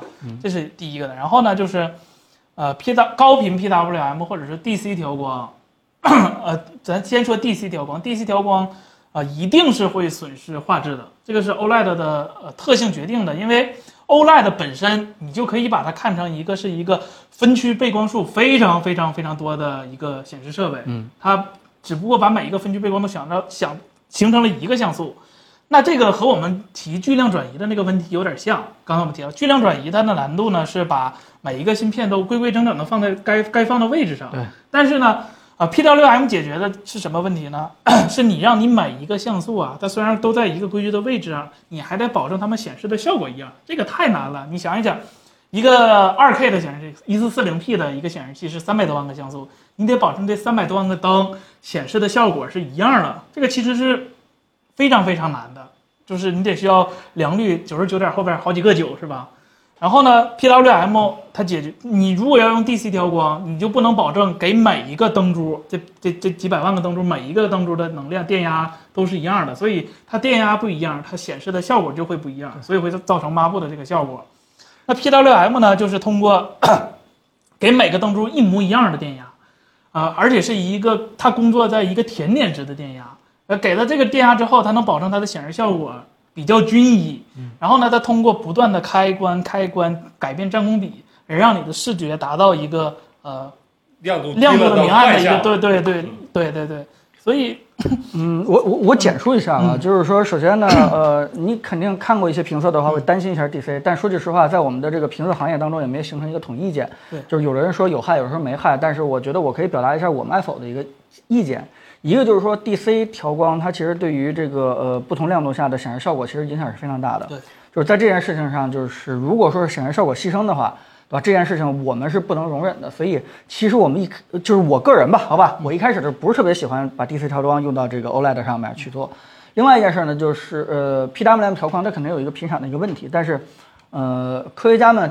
第一啊，去验证了低频率频闪真的是对眼睛疲劳都是有伤害的，但是在 PWM 这种对吧超高这刷新率的这个上面，到底对人眼还有没有什么危害的时候，说句实话，到现在为止是没有一个科学论证的。对。然后呢，就是你如果在很多评测当中，你会看到很多 UP 主其实用非常快门，就是非常快的快门，可能能给你捕捉到一些这个叫什么那个，就是这这这这种非常黑可条怕的那种黑条去闪。对但你要知道，这件事情其实只在设备下可见，只在一些特定参数下可见。我们人眼其实是不会有这样的一个感触的，就是你不要再看到那个镜头前面显示的东西很可怕，你可能就会对 PWM 有一个非常恐怖的一个就一个印象，不是这样的。PWM 有真的有很多优势，尤其是在保证低亮度下的这个呃挺好的一个闪示效果，对吧？所以呢，我们现在这个建议就是说，如果它 PWM 的这个频率在一个比较高的一个位置，嗯几千啊，一千、两千，嗯，更高点儿，我觉得是大家就不要再去犹豫了，就不要再去担心这个频闪对自己眼的一个影响了，对吧？果断的去选选这个 PWM，啊，尽量不要选这个这个 DC 条款，哪怕有一些厂商因为舆论压力，可能给你提供了一个 DC 的一个选项，类 DC 调光类其实它是一个类 DC 条对款它，工作原理上它就决定它不能 DC。对，所以不要有什么担忧了，好吧？但是我们说的就是说你在呃不同的恶劣环境下，你看屏幕一定要保证周围有光，这件事情才是非常非常关键的，对吧？就好比，就好比你问我说，晚上对吧？到底是看书毁眼睛还是看电影毁眼睛？我们想回答你晚上别看了这些东西，对或者说是毁你眼睛的更多的对吧？这个书和电影这件事情有没有差异？有没有更谁更毁这件事情？我我不太清楚。有有有这个这个其他科学家们可能再去论述，但是在恶劣环境下保持周围的环境光更好一点，这件事可能对你眼睛的这个这个影响会会更大哈，大很对多就。无论是到底有没有危害，就是说只要你关灯玩，它危害比不确定的那一种对都要都要来的大。这个不是我们敷衍你不回答啊，这是现在世界上最牛逼的那些眼眼睛的的这个科学专家们，把他们的论文对吧，去了知网对吧，去查，也也查不到这帮人写过关于这点的这个研究论文啊，所以对不是我们没结论，好而吧？且 PWM 还有一点，它闪烁频率只是 PWM 的调制频率，对嗯眼睛可能有影响的，不光是频率，和它的波动深度也有关系。嗯，不是只看频率就能决定它对眼睛有没有异常异常的感觉。对，所以说你要综合很多很多方面，不能单纯就是说啊，它四百八十赫兹，它二百四十赫兹，它一定对眼睛不好，这是不负责任的。嗯对，另外还有一点就是说，可能从前几年 OLED 的手 OLED 屏幕手机刚面世开始到现在，人们使用手机的习惯已经大大改变了。对每天平均看屏幕的时间已经可以说是翻倍增长了。嗯，所以说这个有没有可能是一个幸存者偏差？对，只是都有你看手机的时长变长了，眼睛变坏了，啊不可能跟屏幕这个关系不是特别大。对，这个科西班牙主任对知网是中文的水文对是，但我们查的那个东西没法在平台去说嘛，对吧？你就相当于知道知网就行，好吧？我们今天差不多就跟大家聊这个聊到这儿啊，好今天这个。